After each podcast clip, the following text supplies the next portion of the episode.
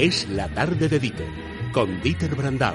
Es radio. En un lugar de la Mancha hubo un hidalgo señor, el de la triste figura, que era un gran hombre de honor. Bueno, ayer, 23 de abril, ¿verdad? Mucho San Jorge y Día del Libro. Andrés Amoros, buenas tardes. Buenas tardes, los cinco latinos, Festival de Benidorm. Mira, mira, Y de suena, Alguero, si no me equivoco. Que suene. La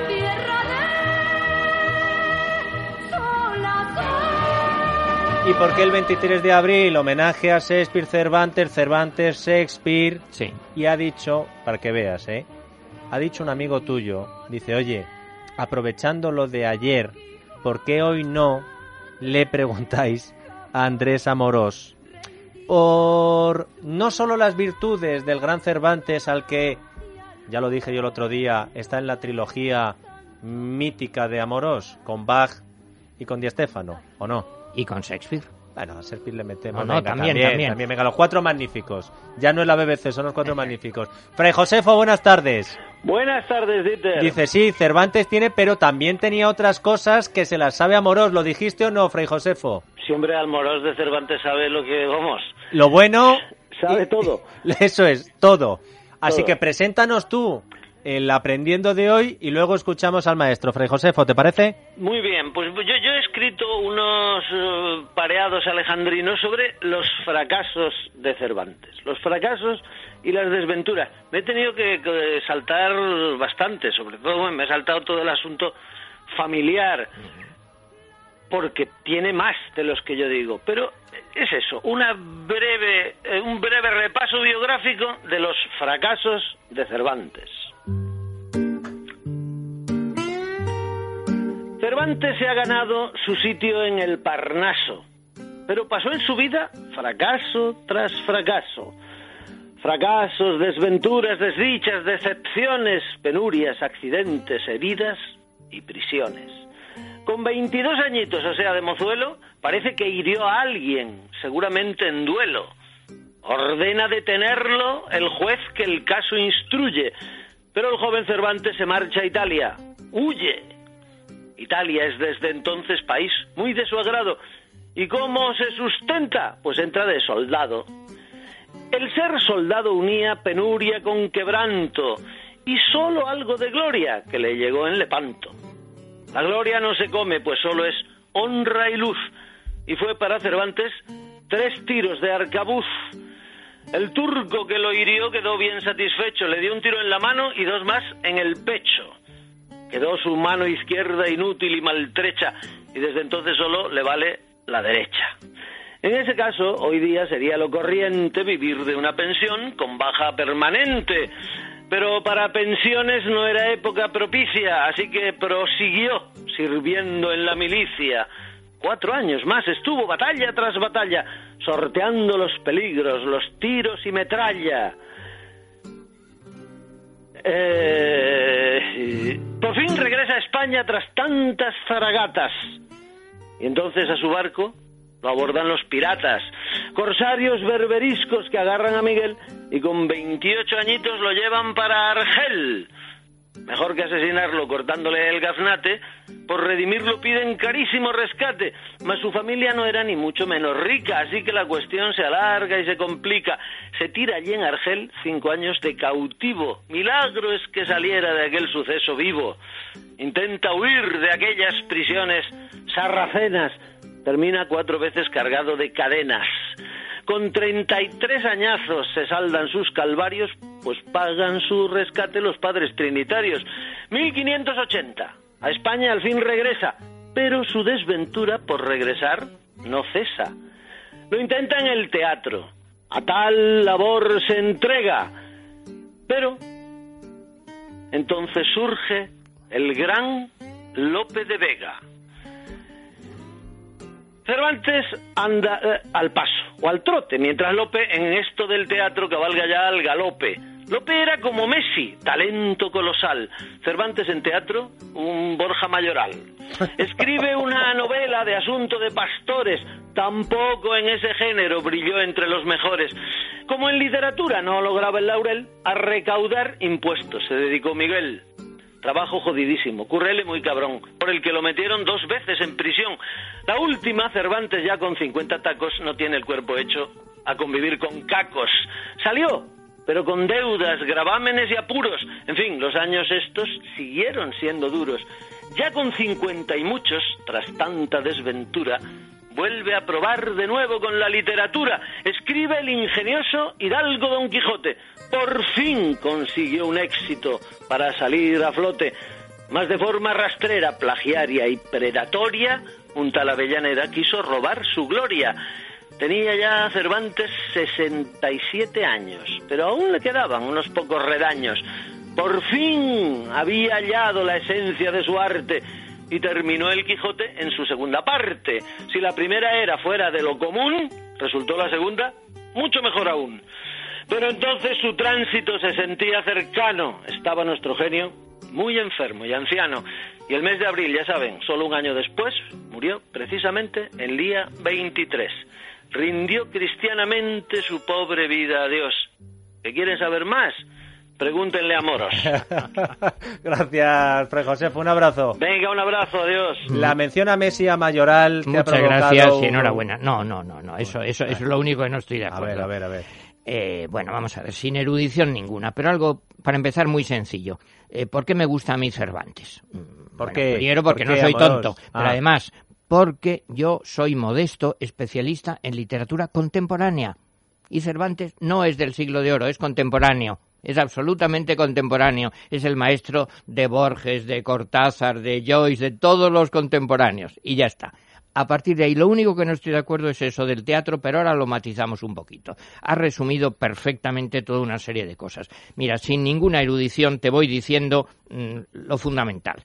En primer lugar, no obtuvo recompensa, la que él Estamos hablando de los fracasos de Cervantes. En ¿eh? su vida. En su vida. Claro. No obtuvo la recompensa que él pensaba que merecía después del Lepanto y del cautiverio de Argel. Eso está claro.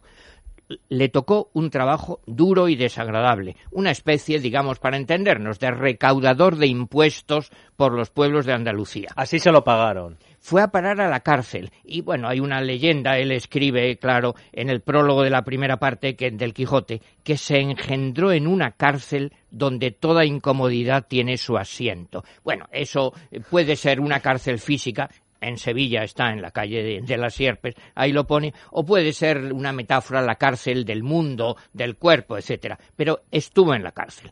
Sus hermanas, pues, eh, en fin, tuvieron actividades, digamos, non santas por decirlo suave. ¿Moral olvidadiza? Sí, digámoslo así.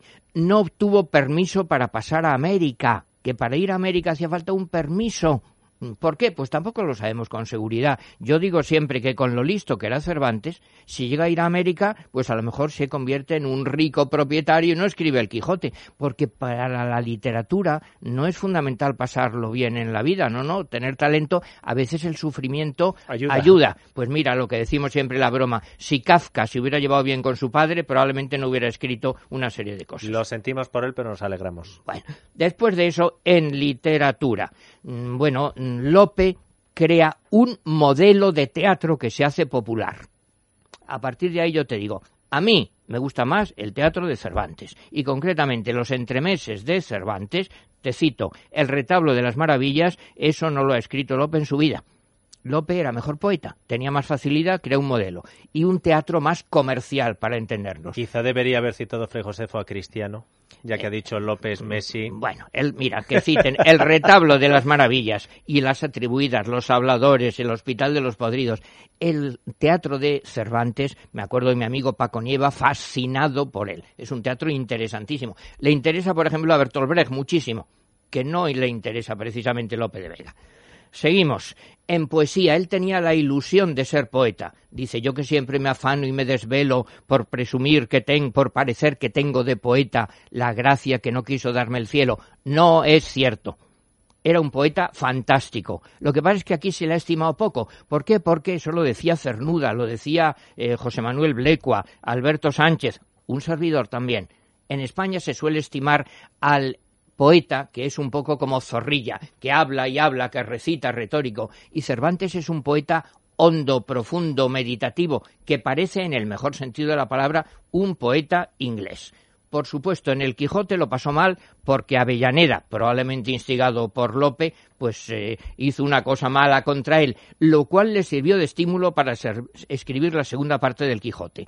Hay que tener en cuenta que cuando escribe la primera parte del Quijote tiene ya 58 años, que en aquella época sería el equivalente hoy a cuánto?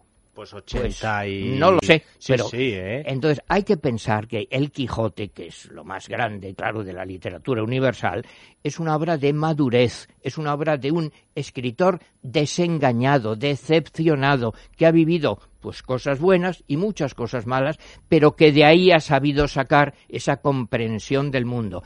También es ser un poco simbólico porque en cuanto a la estética, es un momento en que se está pasando del Renacimiento al barroco.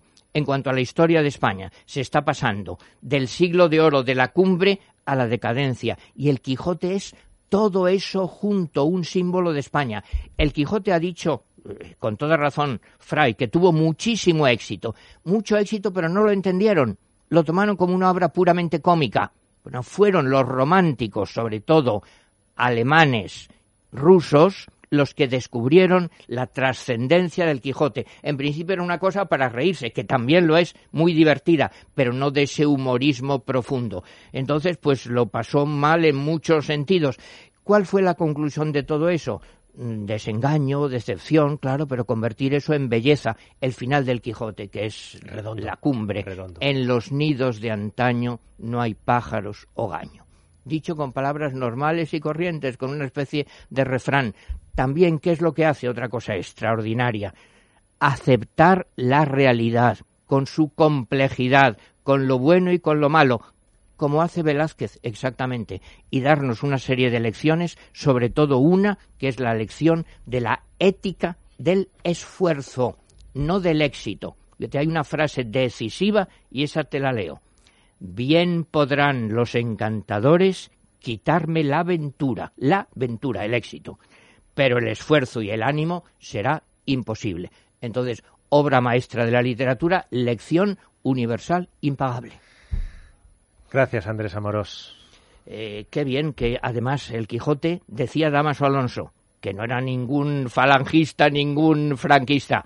El Quijote es España, la mejor España. Toma ya. Tenemos al presidente del gobierno. ¿Ha terminado la rueda de prensa, Nieves? Sí, ha terminado la rueda de prensa, sí. Bien. Palacio de la Moncloa. Ha dicho muchas cosas el presidente del gobierno de España. Vamos a analizarlas. Porque le han preguntado por Montoro, por la decisión de la Fiscalía con los profesores de Cataluña, por Cifuentes y por los presos de la ETA. Fernando Lázaro, Alejandro Vara y Juan Pablo Polvorinos van a analizar las respuestas del presidente a cuatro de los temas más importantes. Y para despedirnos, en homenaje a Morós y a Cervantes, lo hacemos así. A las noticias.